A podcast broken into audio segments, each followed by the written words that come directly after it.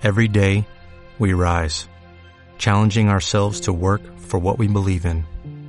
At U.S. Border Patrol, protecting our borders is more than a job, it's a calling. Agents answer the call, working together to keep our country and communities safe. If you're ready for a new mission, join U.S. Border Patrol and go beyond. Learn more at cbp.gov/careers. Bueno, me encuentro con Martín Jaime, director de la asociación Los Berracos Somos Más, una asociación en México que eh, se encarga o que propone la integración de los colombianos que viven, viven en ese territorio. Martín, muchísimas gracias por, por aceptar la entrevista. Gracias a ti por la invitación. Bueno, Martín, hablemos nuevamente eh, o recordemos un poco cómo resulta esta iniciativa de, de crear esta asociación Los Berracos Somos Más en, en México. Bueno, en realidad fue por, por una experiencia personal que tuve. Cuando llegué a México, eh, llegué contratado por una empresa, pero esta empresa este, tuvo que salir del país por problemas de inseguridad y pues terminé indocumentado. Y encontré una fundación que apoyaba a los migrantes que estaban de manera indocumentada y los ayudaba a que se regularizaran.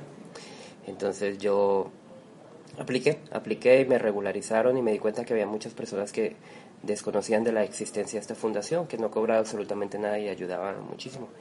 Y dije, bueno, deben haber muchas personas como yo que no saben de esto. Se me ocurrió hacer una página donde pues yo hablaba de mi experiencia y que existía esta fundación. Y la fundación, al darse cuenta que yo estaba pues invitando a muchas personas a que aplicaran para sus apoyos, me, me capacitaron y me pusieron a ayudarlos a ellos a sacar sus residencias.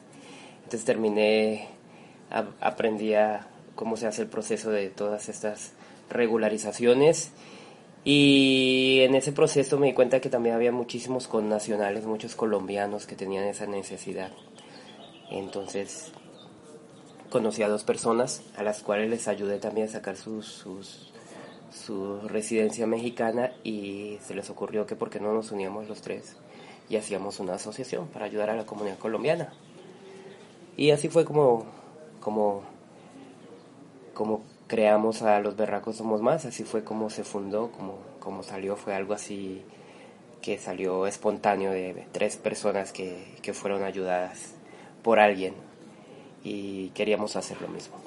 Bueno, pero ¿cómo lo pensaron? ¿Como una asociación legalmente constituida? ¿Como medio de comunicación? Bueno, sí, no. Eh, en realidad, desde el principio pensamos que queríamos que fuera una asociación legalmente constituida, por supuesto, sin ánimo de lucro, donde pudiéramos ayudar a los colombianos, a los connacionales en sus necesidades, principalmente en necesidades este, migratorias, también en el área social, con el tiempo nos dimos cuenta que, bueno, por todo el mundo es bien sabido que las redes sociales es lo que hoy te hace llegar a, a todos lados. Si no estás en las redes no existes. Entonces nos dimos cuenta que necesitamos nuestras redes. Se nos ocurrió, primero creamos nuestra página web, luego nuestras redes sociales, Instagram, Facebook, Twitter. Y nos dimos cuenta que el Facebook nos hizo avanzar muchísimo, crecer muchísimo, muchísimo, muchísimo.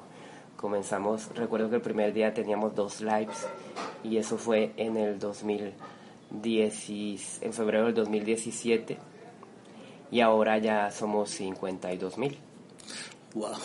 Entonces, este, pues Obviamente por ser tantos seguidores también son muchos los paisanos que se acercan a nosotros con alguna necesidad, entonces son muchísimas más las necesidades que, que tiene nuestra comunidad.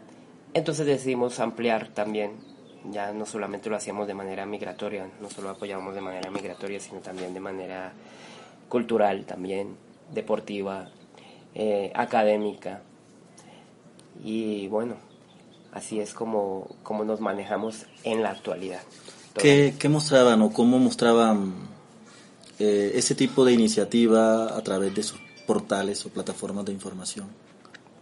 Bueno, pues desde que comenzamos, desde que hicimos nuestras redes sociales. Lo primero que recuerdo que lo primero que, que posteamos fue la regularización migratoria. Y mucha, muchísima gente se acercó a nosotros. De hecho, no solamente colombianos, ¿eh? De otros países venezolanos, muchos venezolanos, argentinos, peruanos, americanos, españoles. Y comenzamos con eso, con la eh, regularización migratoria. Luego, porque nos fuimos dando a conocer en la comunidad, como que ya nos, sabíamos, nos estamos convirtiendo en referente de la comunidad colombiana en México. Ya la gente, ya éramos muy visibles. De hecho, la gente hasta nos reconocía en los eventos. Entonces llegó a oídos del consulado y el consulado nos invitó a, a ser parte de todos los proyectos sociales que ellos hacen y la embajada también. Y bueno, después de obviamente el espaldarazo del consulado, imagínate que el propio consulado, la embajada confíen en ti, pues te genera mucha credibilidad en tu asociación, en cualquier asociación. Entonces, pues de ahí en adelante, pues ya comenzamos, como te decía, a diversificar nuestra ayuda, por decirlo así. Y, y nos, nos comenzamos también a conocer a muchos profesionales también que, que trabajan de manera voluntaria. Y, y, bueno, pues así fue como, como comenzamos. Recuerdo muy bien, lo primero que posteamos fue eso, la regularización migratoria. ¿Creen ustedes entonces que las redes sociales fueron claves para, bueno, redes sociales hablamos de Internet, hablamos de todas estas plataformas, fueron claves para que se difundiera la iniciativa y se fortaleciera hasta el punto donde se encuentra en la actualidad? Por supuesto. Claro que sí, nos dimos a conocer a través de las redes sociales. Sin las redes sociales tal vez nos hubiéramos dado a conocer, pero de una manera más lenta. No creo que tuviéramos el alcance que tenemos actualmente, definitivamente. Ni que tampoco nos hubiéramos dado a conocer para, para el consulado, por ejemplo. Hubiera sido más hubiera tardado más ese proceso, definitivamente. Las redes sociales como que nos acortaron todo y dispararon todo de una manera que ni siquiera nos la imaginamos, porque nosotros cuando creamos las redes sociales lo hicimos porque había que hacerlo. Si no tenía redes sociales no existías, lo acababa de decir. Pero no nos imaginamos que iba a ser un crecimiento exponencial y, tan, y a corto plazo, porque en realidad eh, este febrero, el 20 de febrero, cumplimos apenas tres años constituidos legalmente como asociación desde que creamos la, a los berracos somos más. Entonces, si, si hay un aliado, tenemos muchos aliados, pero si hay que reconocer cuál es nuestro mejor aliado, definitivamente las redes sociales. Y aún lo, lo hacemos, por supuesto. Bueno, estas redes sociales como tal, hablando de tecnología en este caso, les permitió construir otro tipo de red social y estamos hablando del tipo de red social humana, el tema de, tú decías de que se empezaron a, vincular profesionales, ya empezaron a conocer a más personas. ¿Cómo fue ese, ese, ese, ese contacto, esa interacción con, con personas que ya salían del Facebook, salían del Twitter o del Instagram y ya se encontraban con ustedes face to face para decir en qué te ayudo? Bueno, comenzaron a darse cuenta porque no, pues siempre estuvimos posteando, lo seguimos haciendo, todo lo que hacemos porque nos gusta ser completamente transparentes. No es que nos guste alardear cuando estamos en alguna campaña específica para que se den cuenta que estamos ayudando, no. En realidad lo hacemos por, por ser muy claros, porque las personas, sobre todo los que nos apoyan, se den cuenta que sí estamos haciendo el trabajo. Entonces, este, a medida que vamos posteando alguna campaña, por ejemplo, eh, recaudar juguetes, para el Día de Reyes, para los niños damnificados del sismo del 2017. Eh, se acercaron a nosotros muchísimos, muchísimos profesionales, psicólogos, eh, también nos apoyaron, de hecho también nos apoyó muchísimo el gobierno, también el gobierno de la Ciudad de México nos ha apoyado, no solamente el gobierno de Colombia, también hay una secretaría, bueno, existía antes, con el nuevo gobierno ya no existe una secretaría que se llamaba la CEDEREC, no sé si escuchaste hablar de ella. Trabajamos muchísimo de la mano de la CEDEREC y la CEDEREC fue en realidad en la CEDEREC donde conocimos más profesionales porque ellos nos presentaron a todo el mundo. Cada vez que tenían un evento invitaban a nosotros, nos alentaban también a que hiciéramos nuestros propios eh, talleres donde ellos nos podían este, acompañar y, y, dar seguimiento y, apoyar de cualquier manera. Entonces, fue, sí, fue con la CDR con quien conocimos más profesionales de varias asociaciones privadas y también de, del gobierno.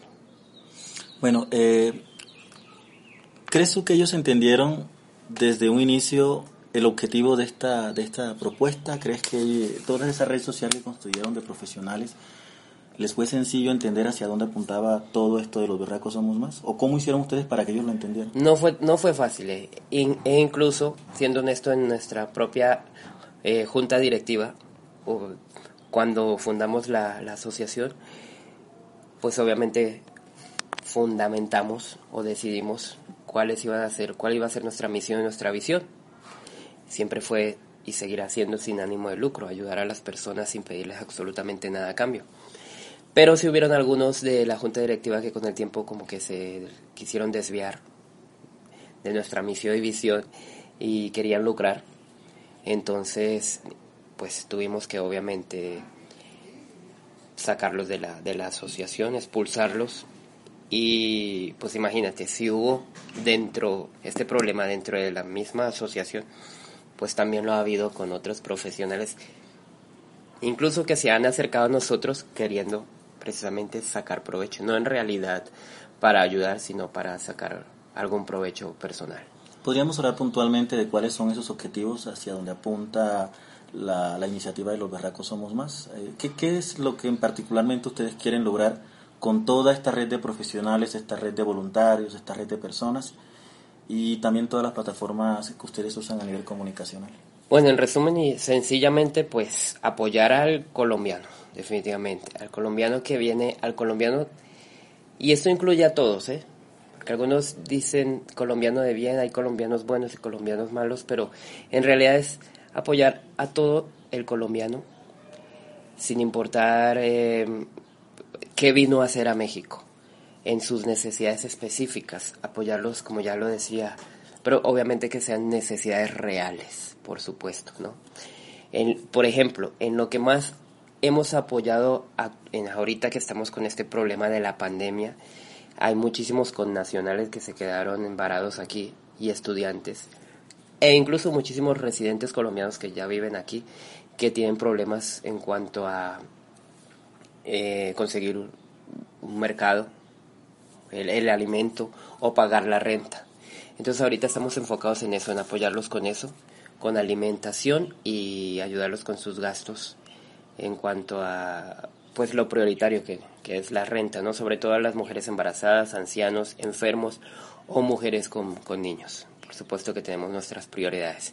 Entonces, te puedo decir que, que la misión específica, en resumen, es ayudar en todas las necesidades al colombiano, pero que sean necesidades reales tratar, hacer, tratar de que su estadía en México no sea tan complicada, que sientan que no se sientan solos, que puedan sentir en que los berracos somos más, pues tienen algo, alguien o un grupo de personas que está, que se preocupa por ellos, que no se sientan solos definitivamente. ¿Cómo le han hecho para, para lograr ese objetivo? No ha sido fácil, para nada. Al principio, bueno, todavía en la actualidad ya no tanto, pero salía de nuestro bolsillo, del bolsillo de la junta directiva, porque no creas que tener una asociación es, es fácil.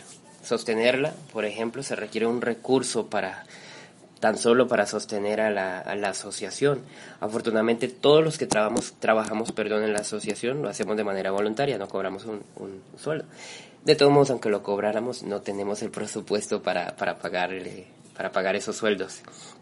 Este, entonces ha sido lo más difícil, lo más complicado. Se han acercado personas, como ya lo mencionaba, a nosotros supuestamente para apoyarnos, pero, pero nos hemos dado cuenta afortunadamente a tiempo que, que ha sido con, otros, con otra intención. Entonces yo creo que eso ha sido lo más complicado, como mantenernos a flote y más ahora que obviamente al tener más seguidores pues son muchas más las ayudas. Antes a la semana teníamos tal vez dos personas que nos llamaban y nos decían que requerían alguna ayuda de alguna que estaban en alguna situación específica y requerían ayuda, ¿no? Pero porque antes éramos tal vez 80, 100, 200. pero a medida que vamos creciendo, ya no solamente son personas que nos contactan de la Ciudad de México, sino de toda la República Mexicana. Wow. De toda la República La red se ha ampliado. Por supuesto. De hecho, tenemos colaboradores en, en Mérida, en Aguascalientes, en Guadalajara, en Monterrey, en Cancún, en Querétaro, en Puebla, en Toluca, en Chiapas, en Cuernavaca, en León, en varios lugares tenemos colaboradores que si por ejemplo nos habla alguien, algún colombiano que está en esas zonas, pues lo canalizamos con estas personas que también trabajan de manera voluntaria. Y sabes que todo eso también se lo debemos, sin ánimo de presumir, a la credibilidad que también hemos manejado nosotros. Que yo creo que ese es uno de los más grandes valores que tenemos y que cuidamos, atesoramos, como no tienes idea, el seguir con la credibilidad que tenemos. Aquí estamos hablando de un trabajo también con una comunidad que es no, no es propiamente está ligada a un territorio, que no vive en un barrio específico de Ciudad de México. Estamos hablando de una comunidad digital. ¿Cómo, cómo tú concibes eso? De que tienes miles de seguidores, miles de personas a las que ayudas, miles de personas que son miembros de esta asociación, pero que en verdad no los ves todos los días. Bueno, afortunadamente eh, volvemos a lo que acabo de decir, la credibilidad todas las personas que trabajan con nosotros, todos nuestros colaboradores, sea que estén aquí en la Ciudad de México o estén en otros estados, también antes tuvieron un pre, ¿cómo se podría decir? Como un filtro, por supuesto. Nos aseguramos de que las personas que colaboran con nosotros sean personas que profesionales reales, que en verdad tienen ese espíritu de, de ayudar a, las personas y de que no vienen por, pues con algún interés. Entonces, gracias a eso, podemos confiar plenamente en todas las personas que, que nos apoyan, que trabajan en nosotros. Te lo puedo asegurar. Este, en Monterrey, este, en Chiapas, esté en donde quiera que estén, hasta ahora no hemos tenido ningún problema con que, que alguno de nuestros connacionales que requirió alguna ayuda de ellos haya pasado algo malo con ellos, ¿no? Entonces tenemos con absoluta confianza en todos ellos. Entonces, obviamente eso, eso nos lo hace más fácil, mucho más fácil. Que se puede trabajar a la distancia sin problema. Por supuesto. Mira, tenemos a futuro una visión, tal vez un poco loca, pero nos encantaría tener estas personas que nos ayudan a distancia, pues lo hacen obviamente de manera voluntaria, pero lo hacen o con sus asociaciones eh, o simplemente con su simplemente donan sus donan sus horas de su, de su trabajo no de su profesionalismo.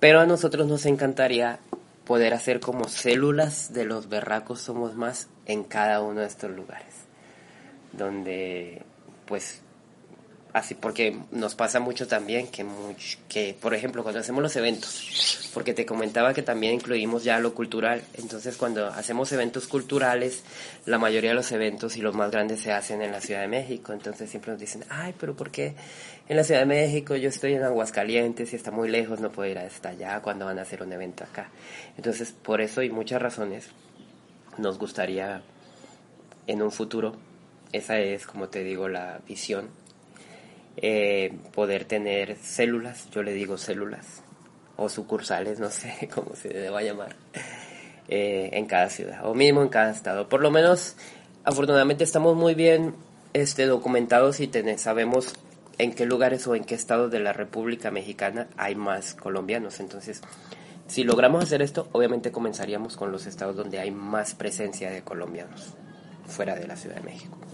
Bueno, eh, ya mencionaste un poco que parte de la, de la misión de la asociación ha sido ayudar a, en temas de migración, pero ustedes también manejan el tema cultural. Eh, ¿Qué aspectos en particular ustedes han tocado en materia cultural en México y que se hayan liderado como proyectos desde la asociación?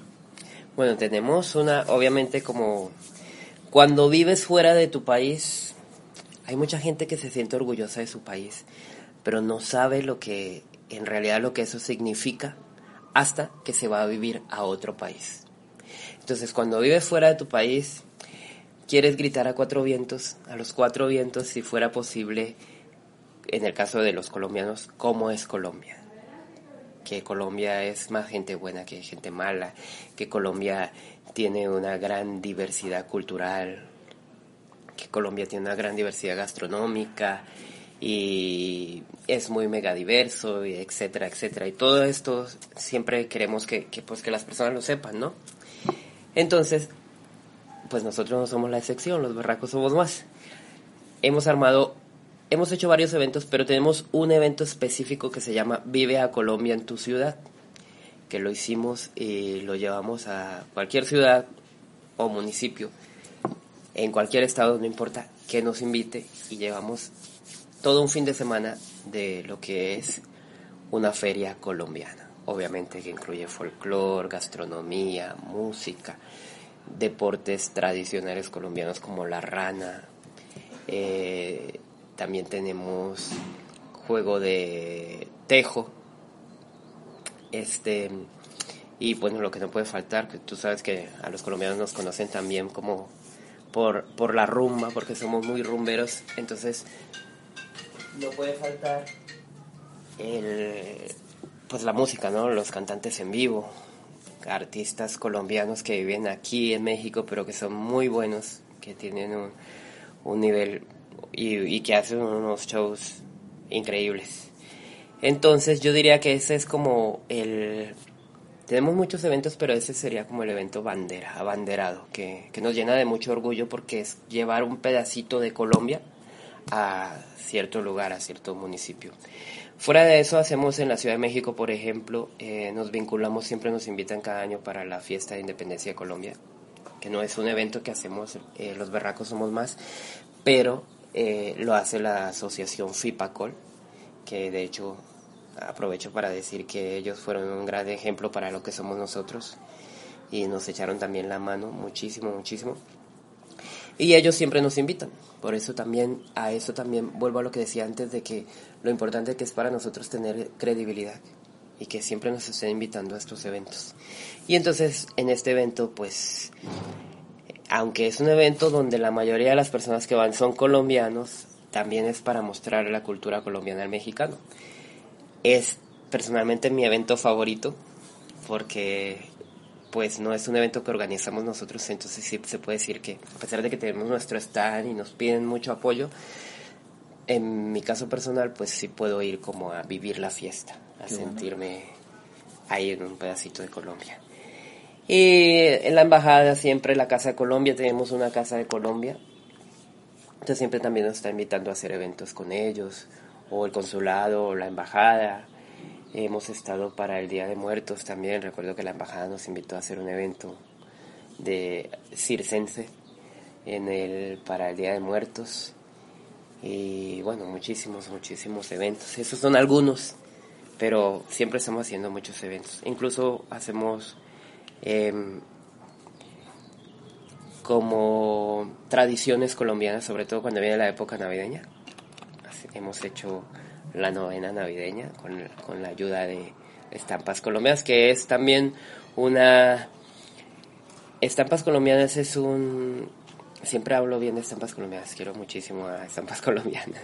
Es un centro cultural donde para mí funciona el ballet oficial de Colombia México, con la maestra Lucy Garzón, que ella es una señora una licenciada que ha estudiado de todo, hace de todo, que no hace la licenciada Lucy. La queremos muchísimo, también agradecemos la confianza que tiene con nosotros.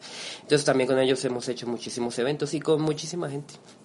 En eso también les ha permitido construir otra red, digamos así como alterna de profesionales, ¿no?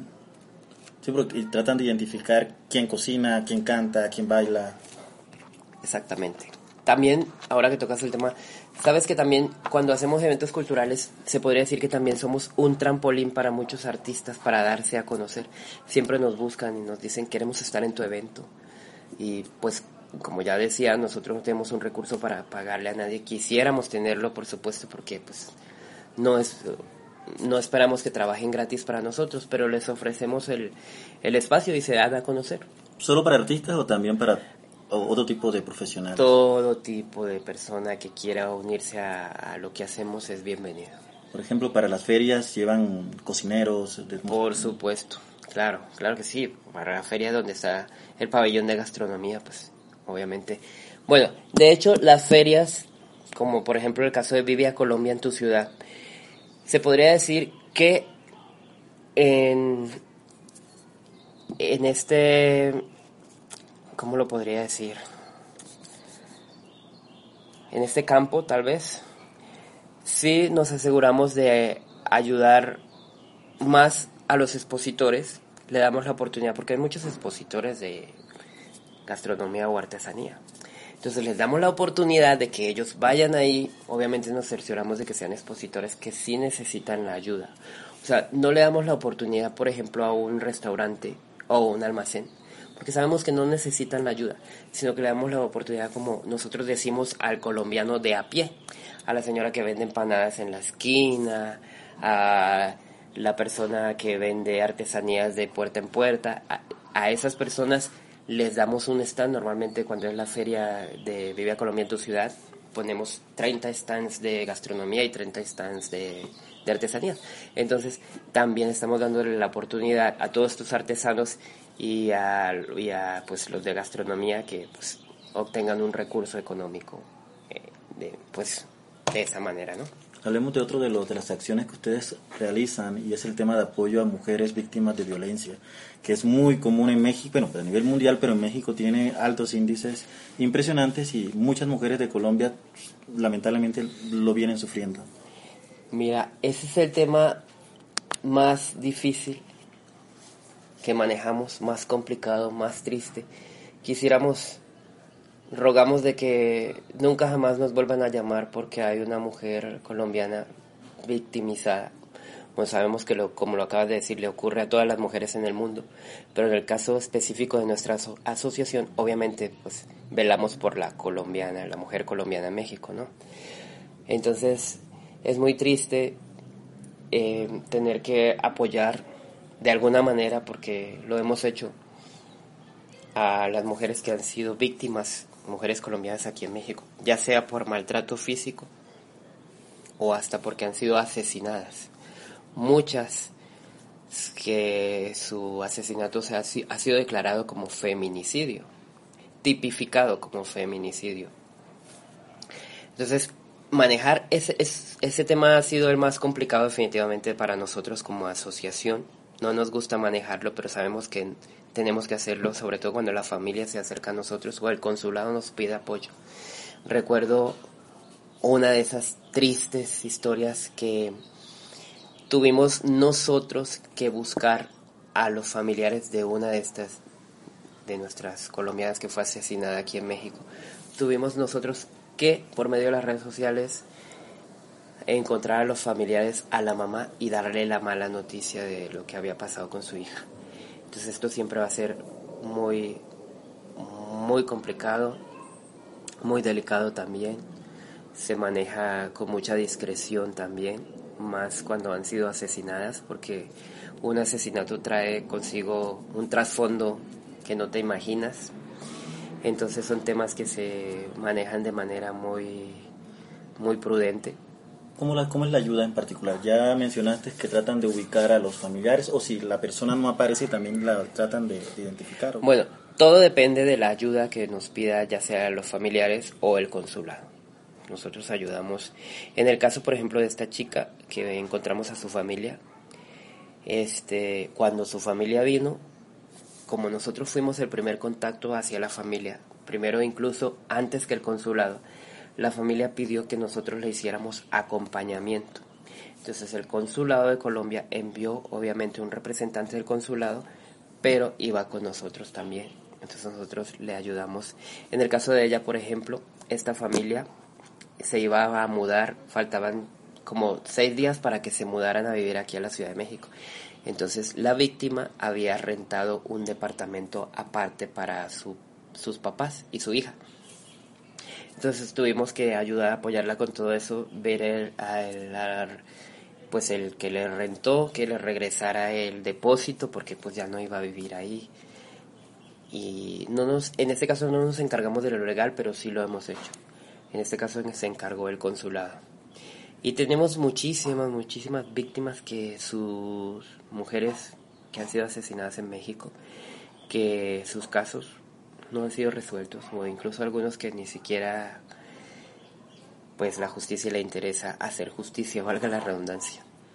Ahí el llamado que hacen los berracos somos más es apoyo legal. ¿Qué tipo de apoyo específicamente? Específico. Bueno, sí quiero aclarar de todos modos que es algo que no pasa exclusivamente con la mujer colombiana, ¿no? es algo que pasa con la mujer en general en México.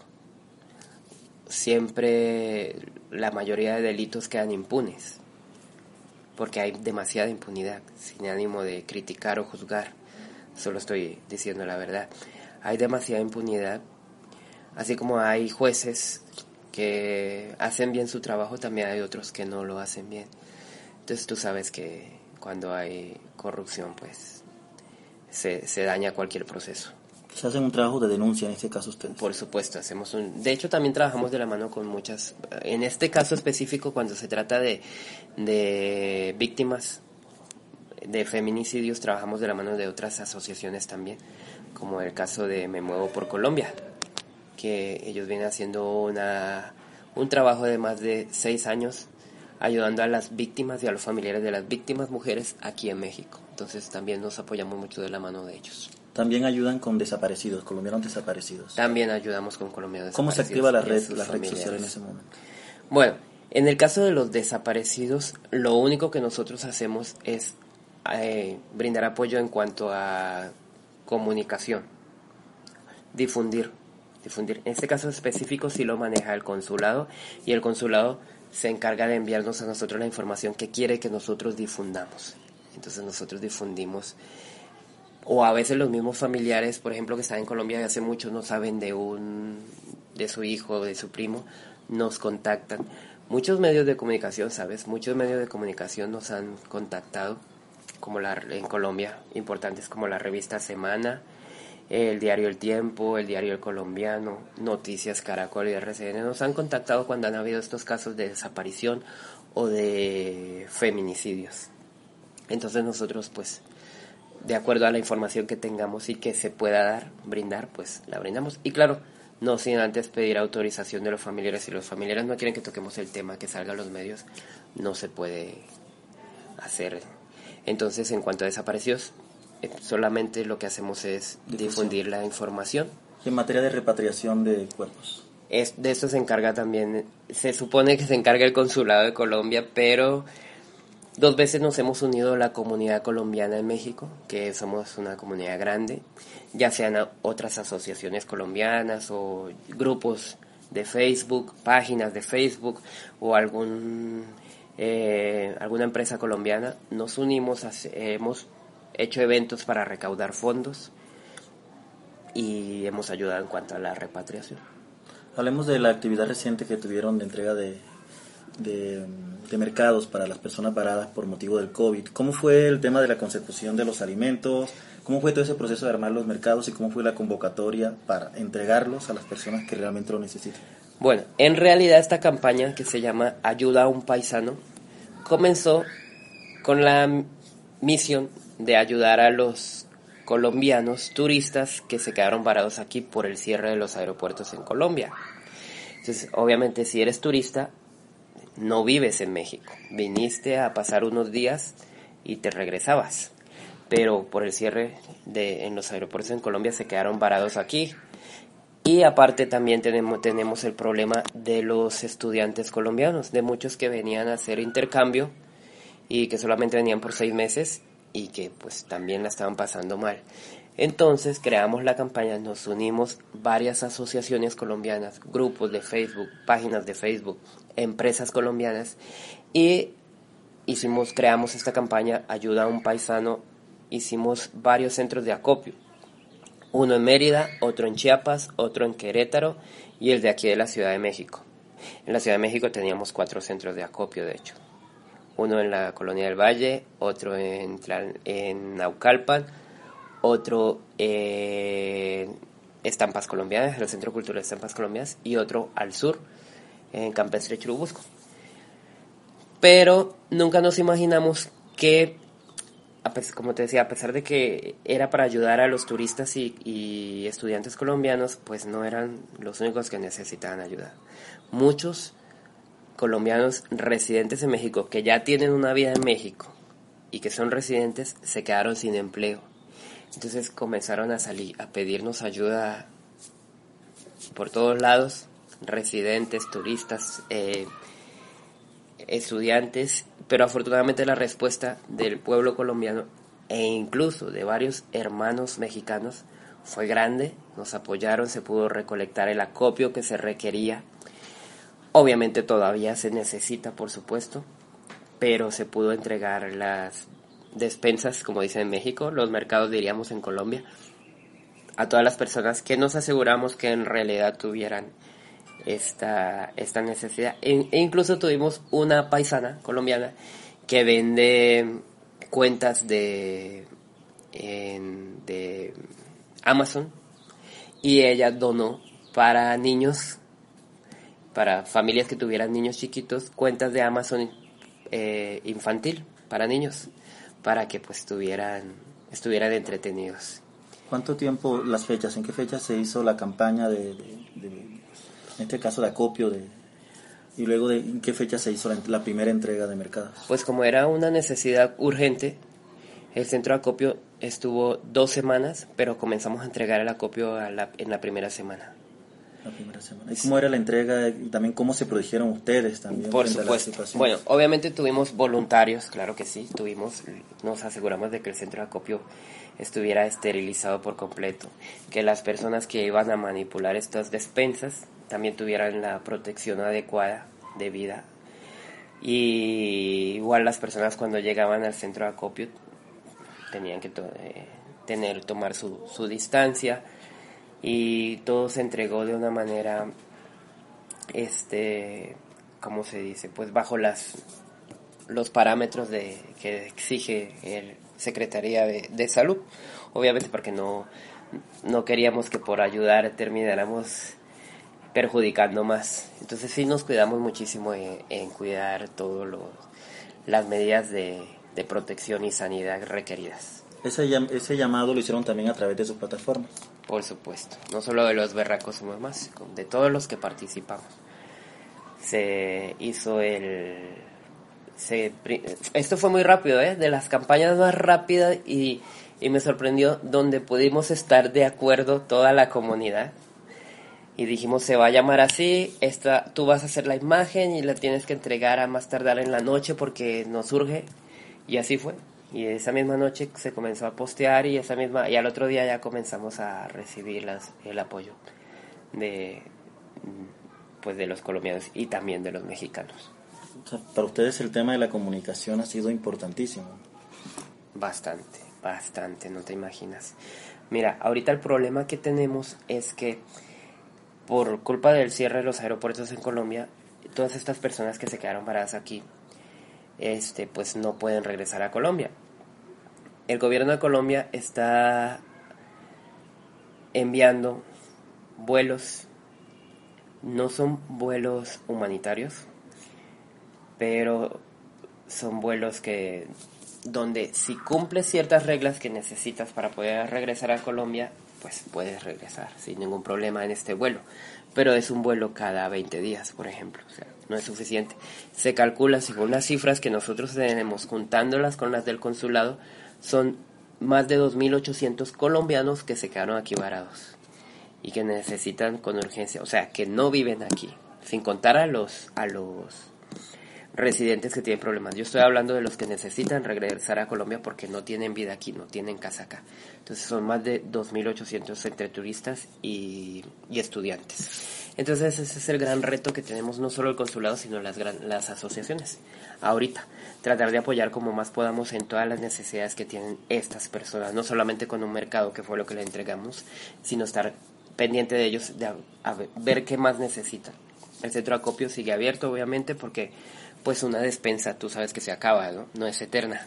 Entonces sigue abierto y seguimos entregando. Y pues es lo que estamos haciendo ahorita porque pues todos sabemos que el COVID ha afectado a todo el mundo en realidad, todo el mundo. Y pues Colombia no es la excepción. Solo para cerrar, eh, casi como un tema académico, ¿qué entiendes tú por comunicación? Para mí te podría decir que la comunicación es la bendición en realidad que tenemos los seres humanos de poder transmitir un mensaje o lo que tú quieras transmitir. Y se puede usar obviamente de buena manera o también de mala manera para ayudar o para perjudicar. Entonces más que una bendición diría que la comunicación es un poder un poder que cualquier ser humano tiene en sus manos y que puede aprovechar para hacer el bien o para hacer el mal. ¿Qué entiendes por comunidad dentro del trabajo que está haciendo los berracos? Bueno, la comunidad en mi caso que ya llevo tanto tiempo, tantos años fuera de Colombia, es familia. Es un lugar donde sabes que te sientes, eh, te sientes incluido y que todas las personas eh, tienen el o tienen el mismo objetivo o, o, piensan igual que tú o hacen las mismas cosas que tú o pues sí es eso definitivamente. Comunidad para mí es familia. ¿qué entiendes por red social? no hablo de redes de internet red social como tal. Bueno pues como una red social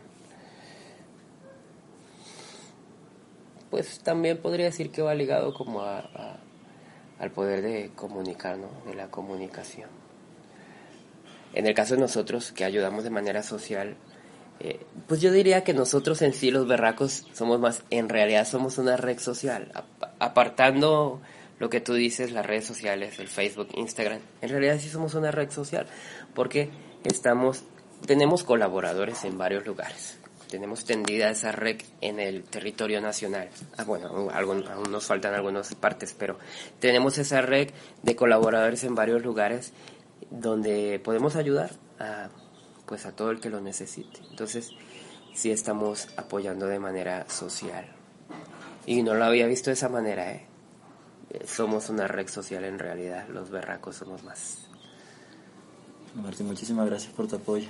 Y no, gracias a usted por la oportunidad que me da de darnos a conocer también. Espero que pues que las respuestas hayan sido lo que esperabas.